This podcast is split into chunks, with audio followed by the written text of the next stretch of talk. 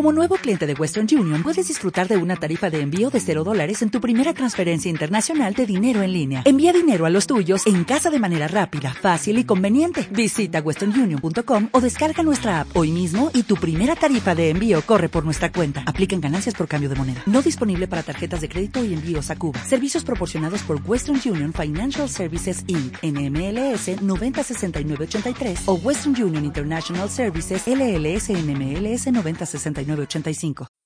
Hola, yo me cuido. ¿Cómo? ¿Cómo entreno? ¡Vámonos! Hola, soy Gaitero y este es el capítulo 19 del podcast Cómo yo entreno. En este capítulo quiero hablaros de los hidratos de carbono y su relación con la insulina y la diabetes. Los carbohidratos o hidratos de carbono son sustancias químicas compuestas de carbono, hidrógeno y oxígeno y su función es energética, ¿vale? Dan energía al cuerpo. Y son los encargados de que se muevan los músculos, de la contracción muscular. Sin ellos los músculos no se podrían mover. Una vez digeridos y transformados en forma de glucosa por el organismo, pasan al torrente sanguíneo, donde, si estamos haciendo ejercicio, con la ayuda de la vitamina B1, se metabolizan hasta obtener energía en forma de ATP, adenosin trifosfato. Bueno, ese ya lo comentaré otro día. Lo que es el ATP y cómo se forma y todo eso. Pero si no estamos haciendo ejercicio, se, se dirigirá al hígado, donde quedará en forma de glucógeno y o también la transformará en tejido de reserva, y a los músculos almacenándose en forma de glucógeno también. El gran consumidor de glucosa de nuestro cuerpo es el cerebro, porque las neuronas de lo que se alimentan es de glucosa, necesitan glucosa para funcionar. Y lo necesitan de forma constante porque no pueden almacenarla. De hecho, cuando una persona tiene un nivel bajo de azúcar en sangre, corre el peligro de entrar en coma. Y por eso, por la necesidad de glucosa que tienen nuestras neuronas, nuestro cerebro, hay científicos que sugieren que nos apetece comer azúcar y nos llaman la atención los dulces, los bollos, todo eso que contiene azúcar, pues porque por el cerebro. Hay, científicos que sugieren eso. También cuando consumimos azúcar, nuestro cuerpo segrega serotonina, que es la hormona llamada hormona de la felicidad, la que nos hace sentir bien. Tomar azúcar hace que, que entremos en un estado casi de euforia. No sé si habéis visto alguna vez una película americana en la que además allí es muy común que no le dan nada de azúcar a los niños. No, suelen darle azúcar a los creos ni cosas dulces como, como el helado. Y hay una película muy curiosa en la que le dejan a, a los abuelos al, cuidado de los nietos, no sé, un día o dos, todavía no la he visto, he visto solo el tráiler. Y la niña se pone histérica porque come helado. Y claro, el helado tiene, tiene azúcar y está alteradísima. Y no solo en esa peli, eh, he, visto otras en las que yo no lo entendía, claro, porque aquí lo normal o lo que yo veo, a los niños se les da azúcar, se les da caramelo, se les da chupachú, bueno, pues allá por lo visto no, no es lo común, ¿vale? Que a los niños se les dé azúcar. Entonces, cuando le dan azúcar, se alteran. Y bueno, pues eso, el azúcar nos altera, eh, el cuerpo segrega serotonina y ese impulso instantáneo de buen rollo es uno de los motivos por que nos hacen celebrar las cosas con dulce. Como sabemos que al comer dulce nos vamos a sentir bien, vamos a tener una sensación agradable, pues cuando tenemos que celebrar un cumpleaños o yo que sé, un ascenso, tal, a todo el mundo se le ocurre pues unos bombones, una tarta. También solemos comer azúcar pues para consolarnos, porque si estamos tristes, pues si el azúcar hace que se cree serotonina, pues nos vamos a sentir mejor. Pues eso es lo típico, la típica imagen también, o de más películas, de alguien deprimido, sobre todo suele ser una chica deprimida sentada en un, en un sofá con un gran bol de helado. Pues ahí lo tenéis, más azúcar. Y también la solemos tomar para premiar, ¿no? En plan, va, hoy me lo he ganado. Pero ese subidón desencadena un aumento de la insulina, lo cual puede provocar una hipoglucemia, o sea, que te baja el azúcar. Entonces, otra vez, tiene ganas de comer más azúcar. Y es como la pescadilla que se, se muerde la cola comes azúcar, eh, se dispara la insulina, provoca, puede provocar una hipoglucemia, entonces como con la hipoglucemia tienes el azúcar baja, te apetece volver a comer azúcar. Y así. Y eso hace que haya gente que se pegue unos atracones de azúcar impresionantes. Y nuestro cuerpo no distingue entre el azúcar natural de la fruta, la miel o la leche o el azúcar procesada. Todos los azúcares, que al final son un tipo de hidrato de carbono, son descompuestos en glucosa o fructosa por el organismo y procesados en el hígado. Así que ya puede ser azúcar, o boniato, o papas, arroz, pasta, pan, bollos, o hasta los cereales y las verduras, que aunque no son inicialmente azúcar simple, una vez pasado el proceso digestivo, se convierten en simple glucosa. ¿Qué los diferencia? Pues la velocidad en la que entran en el torrente sanguíneo. Si tienen un bajo índice glucémico, entrarán más lentamente, no habrá un, un disparo de insulina. Esos son los llamados hidratos de carbono de asimilación lenta.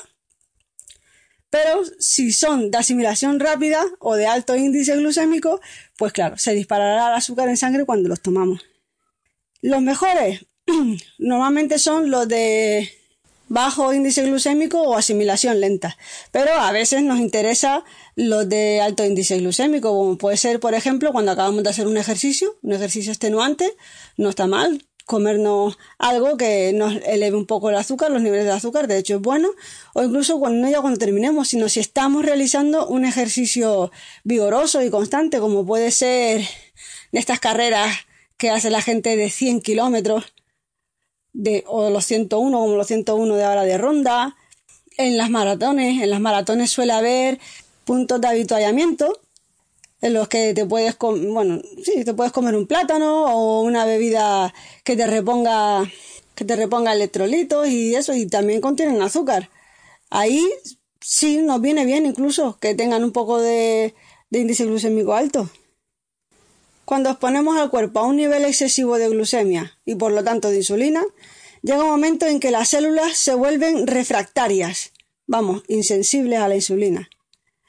Y se produce la insulinoresistencia y no la absorben al mismo ritmo, provocando problemas de salud como la diabetes, porque el cuerpo debe secretar más y más insulina para realizar el mismo trabajo que hacía antes. Los niveles normales de glucosa son de 70 a 100 miligramos por decilitro en sangre, en ayunas. Y unas dos horas después de comer, los niveles deben ser menores de 140 miligramos por decilitro de sangre. Hacer ejercicio continuamente es un antídoto contra el exceso de consumo de hidratos de carbono. Por lo que dijimos, si estamos haciendo deporte, el cuerpo los va, los va consumiendo. Por eso, hacer deporte está recomendado para los diabéticos. Eso sí, vigilados, no pueden hacer lo que les parezca, tienen que, precisamente por tener diabetes, tienen que tener cuidado, pero se les recomienda, se les recomienda andar, hacer deporte. En realidad nuestro cuerpo no necesita grandes cantidades de hidratos de carbono para, funcionar. Durante nuestra evolución éramos fundamentalmente carnívoros, por eso el cuerpo está adaptado a realizar actividades con niveles bajos de glucosa. Y hoy en día, en nuestra sociedad, consumimos muchos hidratos de carbono. Entonces, ya que vamos a consumir hidratos de carbono y son buenos para producir energía en el cuerpo, mejor elegirlos bien. Ya que las frutas y verduras también son hidratos de carbono, pues mejor elegirlas a ellas que no a los productos mucho menos procesados y con azúcar. Según el Servicio de Salud británico,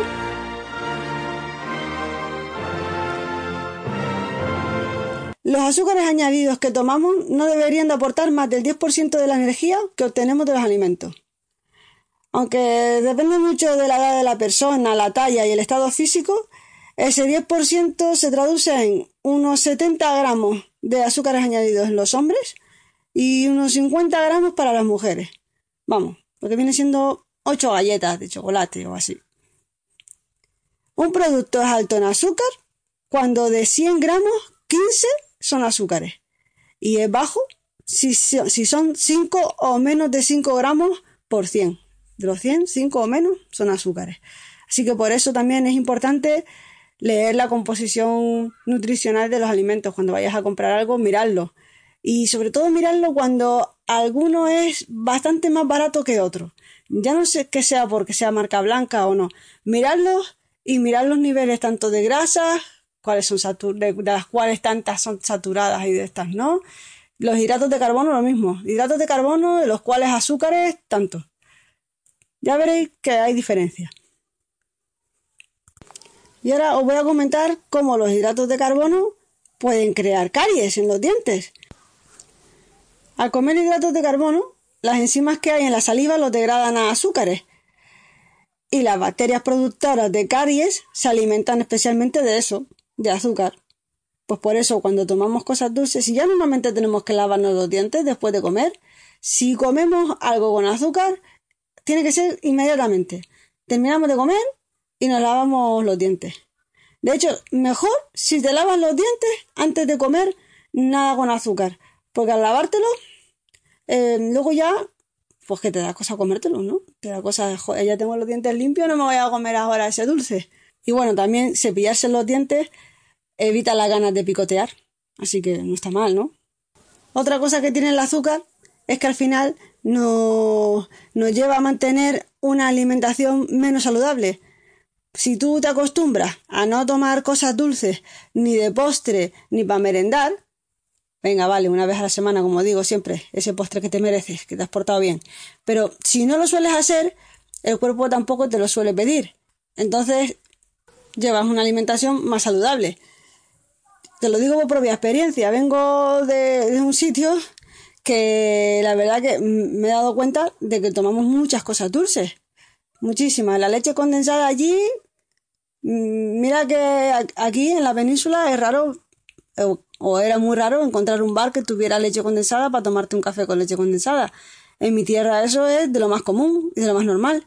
Y, y hay mucha, me he dado cuenta, vamos, que mucha bollería, mucha, somos muchos de comer pasteles y eso. Entonces, cuando te acostumbras a no comer tanto azúcar, el cuerpo tampoco te lo pide. Siempre está bien un poco de azúcar, pero como ya os digo, hidratos de carbono ya los hay en la fruta, eh, los vegetales. Entonces, pues cuanto menos azúcar añadida tomas, menos tampoco quieres tomar y así llevas una alimentación más sana. Esto parece la guerra contra el azúcar, pero no, no es así. Pero como digo, nuestro cuerpo no necesita de, de tantos carbohidratos para funcionar bien. Entonces, los pocos que tomemos, pues mejor que sean saludables. El ser humano es un animal de costumbre. Siempre lo digo. Tú te acostumbras a, hacer ejercicio y al final te apetece, echas de menos. El día que no haces ejercicio hasta te sientes mal. Tú estás acostumbrado a comerte un postre después de comer, a merendar algo de dulce y siempre lo vas a lo vas a querer. Quieres tomarte ese dulce. En cambio, te acostumbras, que al principio cuesta tanto lo de empezar a hacer ejercicio, lo difícil es empezar. Empezar ese ejercicio como quitarte ese postre, esa natilla de chocolate después de comer, ese donut para merendar. Te lo quitas, pones otro nutriente mejor y al final te acostumbras. Y yo no te digo que nunca te vaya a apetecer el dulce, pero te va a apetecer menos que antes. Y de hecho, cosas que antes te tomabas y no te parecían tan dulces, te lo tomas ahora y dices, Dios, esto es tan paragoso. Tú mismo te cambias. Estás escuchando el podcast Cómo y entreno Essentials. Pero también tienes el podcast de Cómo y entreno, donde hay muchos más capítulos. Y si aparte del deporte y la vida sana, también como a mí, te gusta la tecnología, tienes el podcast en otro orden de cosas. Puedes escucharlos en iVoox, iTunes o en tu reproductor de podcast favorito. Y si te gusta, por favor, compártelo y deja una reseña en iTunes o un corazoncito en iVoox. Te dejo con el podcast. Y la receta para hoy son espinacas con jamón serrano y piñones. En una sartén con un poco de aceite pones unos cuantos piñones con unas pocas de pasas. Cuando estén algo hechos, echas las hojas de espinaca con un chorrito de aceite de oliva por encima y como son tan delicadas, las vas removiendo continuamente con unas palas de, madera. Cuando casi estén preparadas, echas los cachos de jamón serrano y continúas removiendo con las palas hasta que esté todo hecho. Tan fácil como corto ha sido explicarlo. Y están muy ricas. Y ahora quería comentaros un estudio que hizo el hospital Job Hopkins sobre el cáncer. Este estudio me lo mandó me lo leí entero, es bastante más largo que lo que voy a explicaros aquí. Me lo mandó mi madre para que me lo leyera. Y es que mi madre ha pasado por un cáncer, ahora está, está bastante bien. Bueno, la radioterapia y la quimioterapia tienen unos efectos secundarios que, vamos, la leche, pero bueno, que la señora está bien, esto fue ya hace unos cuantos años, ya pasó por todo eso. Y ella, claro, sensibilizada con el tema, me mandó este estudio y, y yo quería pues compartir lo que aprendí de este estudio. En el estudio nos explican que todas las personas tenemos células cancerígenas en el cuerpo y estas reaccionan 6 de cada 10 veces. Cuando el sistema inmunológico de alguien es fuerte, las células cancerígenas se destruyen, previniéndose la multiplicación y formación de tumores. Cuando una persona tiene cáncer, indica que tiene muchas deficiencias por su modo de vida, el medio ambiente, la nutrición y la genética. Para resolver estas deficiencias es imprescindible cambiar de dieta e incluir suplementos para reforzar el sistema inmunológico. Una manera efectiva de combatir el cáncer es no darle de comer a las células cancerígenas aquellos alimentos que le ayudan a multiplicarse, como son el azúcar, en vez de azúcar, mejor tomar stevia, ¿vale? La sal, mejor usar la sal de mar o sales vegetales. La leche, la leche pues porque causa en el cuerpo mucus, especialmente en los intestinos, y las células cancerígenas se alimentan de mucus. La carne roja, porque es ácida y las células de cáncer maduran en un ambiente ácido. La proteína de la carne es muy difícil de digerir y requiere muchas enzimas. La carne que no se digiere se queda acumulada en los intestinos y se pudre, creando así toxinas. De hecho, y esto es fuera del estudio, lo sé yo desde hace tiempo, bueno, no sé, lo leí, un americano medio, de edad mediana, unos de entre 40 a 50 años, tiene acumulado, acumula en su intestino hasta 3 kilos de carne sin digerir. Ahí es nada. La carne además tiene antibióticos, hormonas y parásitos que son muy nocivos. Así que este estudio recomienda mejor comer pollo y pescado. Los químicos como las dioxinas causan cáncer, ¿Y cómo podemos tomar dioxina? Si metes botellas de agua de plástico en la nevera. Por lo visto, al meter la botella de plástico con el agua, pues hay dioxinas en el agua y te las tomas. Y también si calentamos comida en el microondas con un envase de plástico, ya sea que esté tapado por el film transparente ese que muchos usamos, no lo metas en el microondas o si lo pones en un envase como un vaso de plástico o un plato de plástico o un tupperware de plástico, aunque te ponga que sirve para microondas. Recomiendan que no los metas en el microondas, mejor en base de vidrio o de cerámica. Ya sabéis que para poneros en contacto conmigo por Twitter, arroba mygaitero y para mandarme un email, mygaitero arroba gmail.com. Hasta el próximo. ¿No se merece tu familia lo mejor? Entonces, ¿por qué no los mejores huevos? Ahora, Egglands Best están disponibles en deliciosas opciones. Huevos clásicos, de gallina libre de jaula y orgánicos de Egglands, que ofrecen un sabor más delicioso y fresco de granja que le encantará a tu familia. En comparación con los huevos ordinarios, Egglands Best contiene la mejor nutrición como 6 veces más vitamina D, 10 veces más vitamina E y el doble de omega 3 y B12. Solo Egglands Best. Mejor sabor, mejor nutrición, mejores huevos. Visita egglandsbest.com para más información.